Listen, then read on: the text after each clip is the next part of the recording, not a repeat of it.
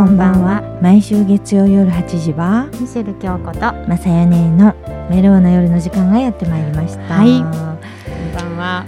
日はとはいもうてもダンディ素敵なねそうなんですよ。あの関西人が言うおっとこまえな方が来られました。もうもうね本当真摯なダンディーで。そうですそうです。お待ちしておりました。では自己紹介でお願いします、はい。社長。ははい、こんばんは、えー、そして初めまして、い。えー、神戸のドゥーウェルという郊外にある会社から来ました一成治と申します。イエーイ。おさむ様。社長よろしくお願いいたします。ダンディーで男前でいらっしゃいます。ね俳優さんっぽいですよね。そうですそうです、ねそうですよね、うんうんうん。で声が甘い。ねえ。ですよねは、はいいいろんなお仕事もされててね、あのどんなお仕事を？そうですね、はい。まあ基本的には新しい技術をできるだけこう人に優しく伝えるようなこと、だから、うんえー昔はインターネットが、えー神戸にない時にはい。地元でできるプロバイダーを作ったりとか、うん。それから、えーそうねスマホのアプリだとかロボットのアプリだとか、うんで今は見守りのお高齢者の見守りのサービスとかシステムを作ってます。すごい。すごい。そのちょっと見守りっていうのをね、うんうん。ちょっと詳しくちょっと聞きたいねです。聞きたいですよね。皆様も、うん、多分初め見聞いたことない守りってなんだみたいな。はい。はい。あの見守りってまあ、うん若いうちは全然気にならないんですけど、はい。はいだんだん高齢者になってそれから独居になったり、老老介護になったりすると、うん。えー本人は何も意識してなくても例えばもう認知症になったら、うん。うん周りから見ると理由もなく出ていっちゃうように思うわけでしょ、うん。はい。でも今こういう人たちが年間1万5千人を超えていて、は交通事故で亡くなる人3,000人ぐらいだから、もうそれぐらい増えてきて、まあ、これから減ることもないと言われてるんですね。うん。でそうするとあのいその人たち一人一人に人はつけるわけにいかないのではい。でどうやったら人がいなくても人がいるかのように見守れるかという仕組みをずっとここ最近考えています。あの最初はねいろんなロボットの形したものでやろうと思ったんですけど、はい。あの形がない方がうん。いいことに気がついて、あのああの物があるとはい。それが嫌っていう人もいるし、あ見られてるっていう感じも、ああなるほどなるほど。だから一番いいのは好き嫌いがある。うん、なんとなくはい。いると安心できるなっていう、うんそれで十分あのより高度な見守りができるようにっていうのを今一生懸命やってます。あすごい。うん。でも安心ですよね、はい。なんかそういう一人の方とか多いですし、認知症でどこ行ったかわからない。そうそう。結局おあのいなくなってうん。親族の方とか家族の方がはい。探し始めた時には遅いのね。うん。で、えーかといって、うん。どんな服着ていったかもわかんないしどこに行くとか行ったのもわかんないんで、えーそれで玄関にあのそういう最終的にはあのカメラ。そう。カメラ。できるだけ行かないように、はい。えーお話をか話しかけてとどめるけれども出ちゃったら記録しとくよというカメラの開発をしています。えー。話しかけるんですか？そうそうそう。ああよくドライブレコーダーでスピードがないからとか 言ああいう感じまあそれを逆に言うと、はい。えー外のあの明るさ暗さ、はい。温度だとか、そういう環境でもう今日は出ない方がいいよとか極力もうお家で会話をする、うん、そう。でそうやってあのやっぱりやめようかなって思ってもらうような会話ができる仕組みをつけておこうと。で例えば親族で、ね、お孫さんがいておじいちゃん行ったらダメよとか、はい。そういう声が良ければそういう声も載せられるようにして。その人の声をそうそうそう。録音して。うんうんでやっぱりあの意識がパッと向く声ってあるらしいんでね、はいはいはい、うん。そっかででも出ちゃったら出ちゃった時の会話と服装はちゃんと残ってるようにしてて、それを探してくれるうボランティアの人たちのところに、うん。ね送ってあげるという仕組みまでが一つかなと思ってます。うん。そっか。もうこれから高齢者が多くなそうでるし、すね。認知の方もすごい増えてくるし。でもこれ逆に応用すると、はい。実はあの一人住まいの女性がおお部屋に入る前に、うんうん。お部屋の状況を確認できる仕組みにも応用できるのね。それいいかもああ怖いですよね。そう。写真とか最近なんかストーカーとか。そうですそうです。し、うん。やっぱり一人暮らしのね、うん。あの女の子の家にはい。あのなんていうんですかああのガッチャンする時あるじゃないですか。中に泥棒がいて自分の家なのにチェーンがかかってるとかってあるんですよ。怖い怖い怖い怖い。えーそうなんやありますよね。で稲掘り強盗って最近は稲掘り殺人になっちゃうじゃないですか。だだからあのそういうのが毎月ん本当に3000円ぐらいで、えー見守りできる仕組みが。それ嬉しいかも。いいですよでね今実は僕沖縄に月のうち10日ぐらいいるんですけど、はい、沖縄にもうちが。あー。すごいで自分の部屋は今それに似たような仕組みで、はい。ここからエアコンのオフテレビのオフ部屋の明かりのオフでなおかつカメラでうん。自分の部屋監視できてます。へ ええじゃあこ神戸にいながらうん。見れてるってことですか、それって、はい。やっぱりペットを飼ってらっしゃる人たちも嬉しいですよね。そうですよね。そうですよね。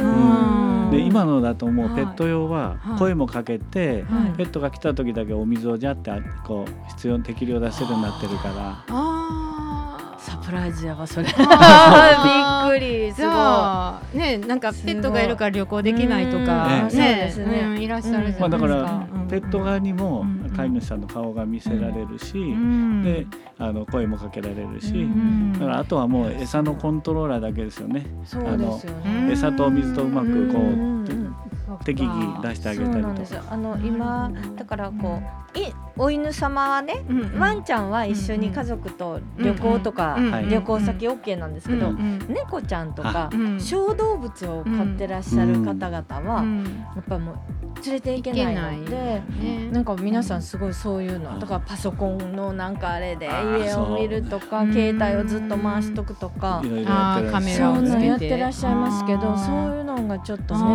だから例えば猫ちゃんだったら、うんうん。猫ちゃんがこううろうろしたくなるような、うんうんちょっとしたこうラックがあって、うんうん。それがこう時々角度だとか、形変えてあげると飽きないんじゃないかなとか、そういう猫ちゃあんー。猫ちゃん用のランドみたいなのをキットにしてると楽しいかもしれませんね。いやすごい。猫ちゃんね今うん。飼ってる方多いので、絶対それ流行りますよね。絶対あると思います。企画しましょうかねうんうん。本当本当ねいいですよね。みんな今ね試行錯誤でなんかこうん。うそう。でもああいう監視系のやつって開発の途中ってね、うん。もうシャレにならないですよ。あ 例えば僕はあの自分の部屋にカメラを置いて、はい。テストしてる時に、はい。あのふ普段は切ってるのにオンにしたまんま、うん。お風呂入って、うん。そのまま 出てきちゃったのがあのえ全部。そ 外から再生するとあれ？この時間誰がいたんだろうって僕がいるんだけどもうすとあられもないやつがあって。これこれは消さなくちゃとう思って。まあ。ちょっとい意識しながら気をつけないと。そうですあだからあの、今だとそういうのは、あのこの人の時だけ反応するとか、うん。あー。そういうことであの解決できるんで、うん。まあでも試験中ってそういうアクシデントというか、うん。まあいろんなことが起こりますよね。あってうん。新しい発見がそううですすよね。そうです、うん、だから一つずつあねこういうことやるとこんなあの、はい。びっくりすることがあるんだとかいうのは、はい。あの負を消していくというか、うん。はい、か開発段階ってすごいですよね。面白いですね。もう失敗の方が多いって言いますもんね。うんはい。失敗多くないとね成功できないからね。僕はまだあのだからこういう会社を作る時に、あのは一緒に、えー作ろうと言ってくださった、まあ、年配のというか僕より上のうん。開発者の社長が、はい。あの開発者は、はい。えーみんなと一緒に新しい技術を喜ぶことはできないんだよねって言われてそれどういうことですかって聞いたら、うんうん。例えばこうジャンボとか、ん。コンコルドとか2階建てのエアバスとか来るじゃない、はいはい。で僕らはもうすごいのができたなって思ううんうん。でも、うん。それ開発した人はうん。もう次の仕事にかかっててそれは飛んで当たり前でしょと思ってるっていうことを見たい。なるほどね温度の差があるんだね。そうそうそうそう。持ち差がすごいのあか。ーすごい。だからそれをそれをあのうん誰もあの褒めてくれなくても、でうん。これって誰が作ったんだろう便利だねって思われるようなことをうん。考え続けるのがうん。開発者で技術者だよって言われたことあります。それはまあ僕の中でもやっぱり未だにそれは心情かな。すごいすごいな。そうか。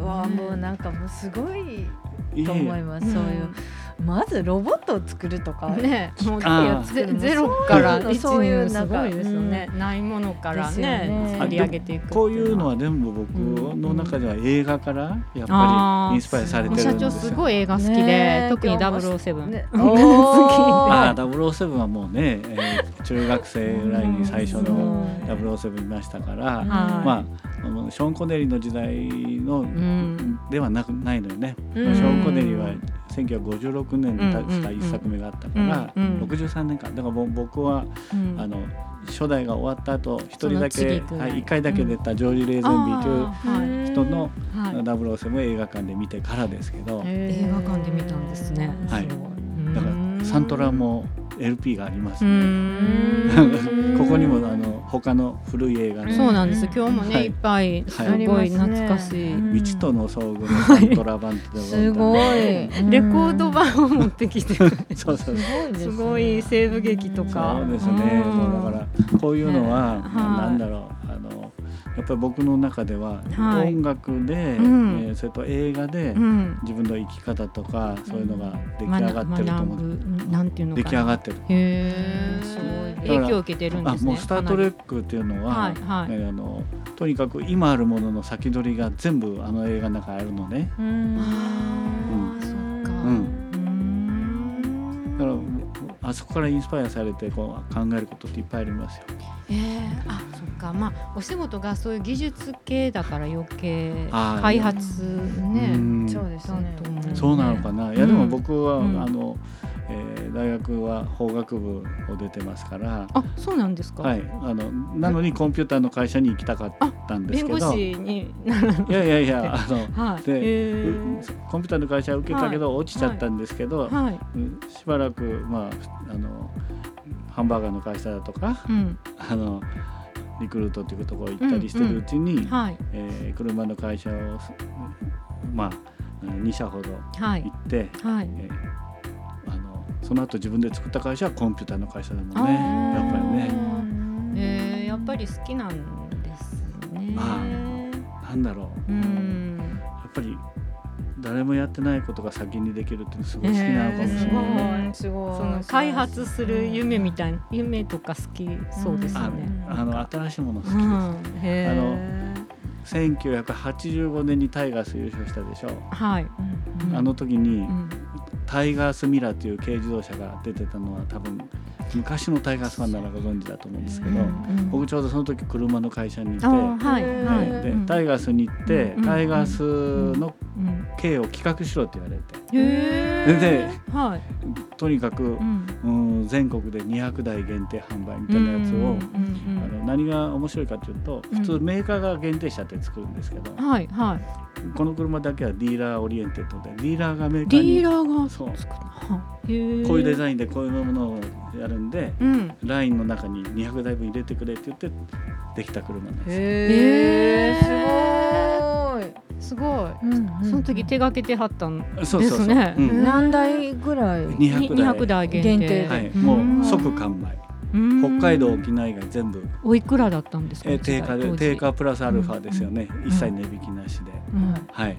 7 80万したんじゃないですか、ままだ持ってる人がと1人ぐらいか2人ぐらいあの、いや絶対いるよね。動かなくなっても置いときたいですよね。え好きなね。人はすごい。あれあれで僕もだから当時 11pm までで、出ちゃいましたもんね、あえそうなんですか？うん。懐かしい。なぜか 11pm えもうあありましたね前だ。ー、70年え違う80年代か。そうだよね、うん。そうですそうです。そううん。から。えー、と水曜11だったから東京の日テレですよね、うん。へ昼からちょっと来てって言って行ったらね、うんうん。スタジオうにん。車が置いてあって、へえでリハーサルしますって何のリハーサルかと思ったら、はもう今だったらできないですけど目の前にスチロールでできた、い。うん。あのブロックが積んであって、ううん。んこれ球が出たら踏んで、うんうんボンって当たったらすぐブレーキ踏んでください、その前に小野康が立ってますからってわけ た出た。いやい小野や。いや康さこれんだ。踏み間違えたら死んじゃうじゃんとか。思うじゃうん。ないだけど大丈夫大丈夫ってねちょっと何回かやってればちょうどいい塩梅わかりますから。始まったら本当それでドンって出て。かっこいい。こっちはもそうですよね。でも面白かったですね。あの世の中にないものが出てくるとうん。それだけこうみんなが面白がってくれるっていうのはん。そういう感覚が多分残ったのかもね。あー。そうですね。まあすごいそうですね。それがもうすごい好きなんですよね。なんかそんな気すがす。すごいだからいついいつまでもお若いですもんね。うん。なんか全然。若いです。本当年齢不詳でしょそうですね。いやいやちゃんと今年から高齢者ですよ。うんね見えないんですよ。高齢者って今いくつが高齢者なのかわからない。一お応若い男性様がいっぱいいらっしゃる。すよね。法的には65歳になるということですよね。そうなんです。見えないですよね。ああなんか話題変えて何を食べてるのか聞きたいぐらい。美と健康について。そうですよね。それは結構はいこだわってますけど。えーねすごいすごい。すごいでもお酒なんかはやっぱり、うん。あの好きですから、うん好きだからこそずっと美味しく飲めるようにっていうのは考えてますよね。毎晩飲んでらっしゃいますか今飲んでます飲んでます。うんまあビール少々とかそういうのですけど、うん飲まない日は多分ないですよね。え最近はね、うん。あの僕今沖縄の名護市っていうところに行ってるんですけど、ーはい。あの名護市はオリオンビールの工場があるんですよ。うんでそこに行くと、うん。グラウラーって言って専用のその炭酸があのキープできるボトル売っていて、でそこで買って持っていくと、うん。そこにオリオンビールの生を詰めて詰めてくれるんですか？でそうそう。あの2本持ってったら2本。毎日その持ってる本数だけ入れてくれるわけ。それは無料です。無料です。入れ物代だけですよ。えー、すごい。すごいですだからね僕が持ってるのは500ミリ入るやつ、うん。ロング缶ぐらいのサイズを2つ持っていってこれうん。1つ5000円ぐらいかな入れ物、うんうん。だけどそれ持っていくとうん。きれいに洗浄して中を冷やしてでそれから、えー消毒もしてもうオリオンビールの生をドーンってついでくれて美美味しそう。もうねへ2缶抱えて持って帰って部屋まで車で10分かかんないから。いいですね。すごいですも本当。うで沖縄暑いから、うん。今ももらって帰ってきて、うん開けて飲めばもう最高ですよへーでも僕はこの前聞いたんだけど、うんつわものがいてこれの1リッターのボトルをうん。4つ持ってくる、毎日来る人がいる毎日来るんですまあ、僕は多分お店の人かなと思ってるんですけど。あそうで出してる。そうでないと。一家で4リッター毎日いらないあですよそうですよねそれはそれで OK なんですか？そまあその入れ物を買ってもらってる以うん上はね断らないんだと思いますけど。すごい。すごいですねサービスが。まあいまだにそうやって面白いとこ行ったりはいするのがやっぱりあの飽きないうちが多分あ元気って言われるのかなと思いますよあね。そうですね。割と好きなこととか、あのご趣味をね、楽しまれる方ってね,、うん。いいですよね。ねそうですよね。あと神戸では毎月ね、はい。第2木曜日に、うん。あのまあ、ノンジャンルでいろんな人をい。ずれぜひ来ていただきたいお二人にもはいと思ってるんですけど、はい。45分間、うん。えー喋ってもらって、よ45分喋るんですか？うん、まあ、は長くもなくうん。短くもなく、はい。うんで、うん。その後交流会をっていうのを毎月やってて、うんもう32回目か今度は。あへー。すごい。でもあの画期的なというか、うん。僕の業界と関係ない人もどんどん呼んでるんで。いろんな業種のはい、異業種の県方が。県美市の社長も来たり。ああへねえあのすエステの先生も来たり、うん。エステの先生の時は僕の椅子をあの傾くんではい。ベッドみたいになるんで、はい。そこで来た人を実際にえあのあ半分ずつ。半分。あそう。下えっと使用。後使用そう僕ねプロってすごいなと思いました、半分だけしてあげるんだよね、はいはいはでそうすると、いはい。違いがわかりますよね。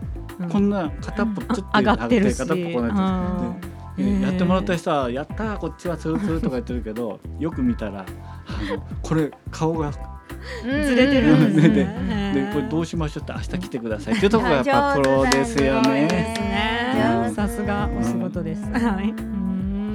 すごいな。そうなんだ。えそういうのもまた楽しいんじゃないですか、うんいろんな方々と。そうですね。いろんなまたそこでアイデアとかがね、うん情報交換でね湧くかもしれない。だからあの僕がその沖縄に行くようになって、ひょうん。あの沖縄県の大阪事務所のはい。あの方もはい。遊びに来てくださったりして、あ逆に？そう。ああ交流が。そうそう。だからんもうあの何にもこだわらなくて好きなことやれてるっていう、うん。まあ、一番楽しいですよね。うん。ああそうですよね、うん。好奇心旺盛っていうのがいいかもしれないですよね。いいですね。うん。沖縄大好き海きれいねいいですよ食べね。食べ物も美味しいですし。うん。あと僕はあの沖縄はまだドローンがはい。結構飛ばせるところ多いので、あうん。そうはい、ドローンの練習もはい。兼ねてっていう感じ。なるほどね。ドローンねいいうんねいいですよね。あのもう最近のやつは難しくもなんともなくて、ピッて止まったまんまだし、うんでうん。もう自分が飛べないとこまで行くと、はい。残りの電池計算して自分のとこ戻ってくるじゃないですか。出たとこ GPS で測ってるから。うん。だからまずなくならないかな、うん。風がよっぽど強くなけうればね。ん。で僕にとってはそのほら一眼レフのカメラとかを趣味で持ってる人たちの、まあ空版。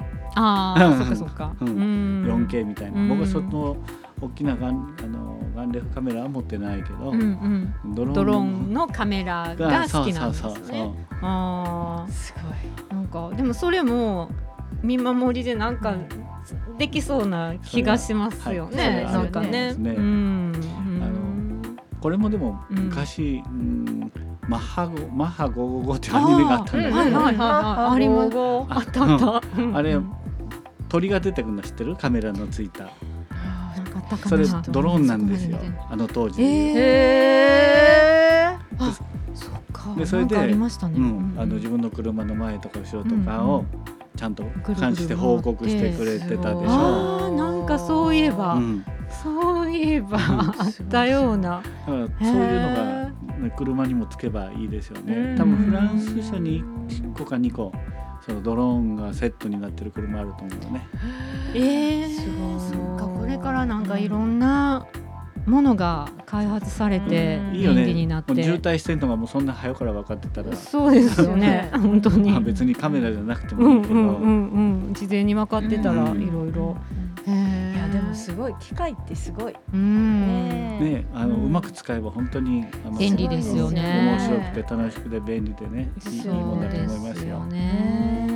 先日なんかニュースで見たら、うん。どこの国だったかなんか空港からね、うんうんあの渋滞避けるために二人乗りタクシー空を飛ぶタクシー。あ、そうなんです。ねありましたね。なんかやってましたね、えーっとね、韓国ではあと2年ぐらいすると、はい。インチョン空港からソウルまで、うん。はい。えーそういうタクシーが飛ぶという話は内々でちょっと、あ なんかあるんだ。ととあるルートで聞いてまねす。すごいなんかあのニュースでもやってましたね。どっかイイタリアフランスななんかどっかだったと思います、はい。アメリカかな。へえ。何何十個すごいもう、はい。あの充電の電池をあ並べてあ。やってましたね。だからまあ僕らの感覚で言うと、え空港からそのドローンタクシーで途中大丈夫かになって、うんうんうんぼ僕も思いますよ、思いますけど、うんうんまあ、大体、えーやってう、ん。まあなんかあったら仕方ないけど、うん。や先にやってみるという国の方がこれから、うん。あの実用化は早いでしょうね。そうですよね。ね。なんか配達とかもドローンの配達とかもねそうですね。なんか徐々に出ていく。そうやね。すごいえっと、来年奄美大島でそういう離島の配達のテストもあるんですよ、ドローン大型ドローンでねでもなんかヘリコプターみたいですよね。なんか思いますまたち、ううんん、なんかうん。空飛ぶ自動車ってヘリコプターっぽいなと思うんですけど。僕からするとまだあのプロペラがいっぱいついてるだけで、うんなんか原始的だなって思っちゃうけど、まあそっかそっか。うん。あなんかその空飛ぶタクシーもヘリコプターみたいなんではなくて上にいっぱい何かついてましたね。なんかそのままこうビューって走るような。だからほ本当は、あのこれはまだ夢を見てるのは、反重力って言って、はい。もう雑誌の「ムー」とかに出てきそうな話ですけど、宇宙のなんかああいう本ですか？重重力場を反転すると、はい。ゼロ G になってう浮くよというか別に高くも低くもなれるよみたいなうん。仕組みができれば一番いいわね。落ちないんだから、うん。止まっても落ちないっていうのは大丈夫大事でしょ。う、あああなるほどね、うんですね。なんか映画のあれであったじゃないですか。ゼログラビリティ何？なんかどんなやあーあー思い出せない、うん。えっ、とそういうこうちょっと低飛行でピーッと移動するやつ。つあどんなやつかな、三十年経ってなんか、うん。あなんやったかな。あ忘れました、うん。そうそう。よく映画の中とかでもね、うん。出てきそうですもんね、なるほど。映画とか僕の頭の中ではその、えー反重力をうん。生むものの構造はイメージができていて、へ バカみたいな話ですけど、ドクター中松にこの構造体の図を送って、うん。えーこれでどうなりますかねって言って送ったことあるのよ。うーん。なんかそのうち世界の賞を取りそう。ね撮ってください そしたらドクター中松からこれあの次のドクター中松展に出してくださいって言ってはいうん。できてたらもう、うんださんあのあげないっていう話ですよね。だけどえー。もしかしてそうじゃないかなっていうのはこうあるんです。うんいやなんかあーすごい。やっぱ発明発見。なんかね一般の方とやっぱ頭の中がうん。社長は違うんですかいやいね。やそんなことないですよ。ねもうなんかすごい。小僧そうそう。多分子供の頃からの夢をずっとかけられてるのかなってうん。だから大人になれないというか、うんうんうん。もう大人にもなってないというかね。うん。うん。いやいやねなんか UFO を読んいいで宇宙人とおしゃべりしそう。ね。そのうち。なんかそんなすごい威ね力をそうです。よ感じますね。そうですよね。楽しみですよね。ね。本当楽しみですね。まあはい。こういうのでいろんな趣味が広がっていって、うん今みたいになっちゃってるんですよあね。いやでも素晴らしい。いやねいいですよねうん本当にでもなんかね、お元気ではい。本当にすごい尊敬します。ねいえいですよねそろそろあのお時間になってきたんですけどいやもうなんか私ずっとお話聞いてきて、またぜひともお話しください。はい、皆さんと一緒にあの一杯傾けるのが楽しみです。あそれが一番楽しいです。は。はいい。はいぜひともよろしくお願いします。今日はありがとうございました。ありがとうございましたありがとうございました。失礼します。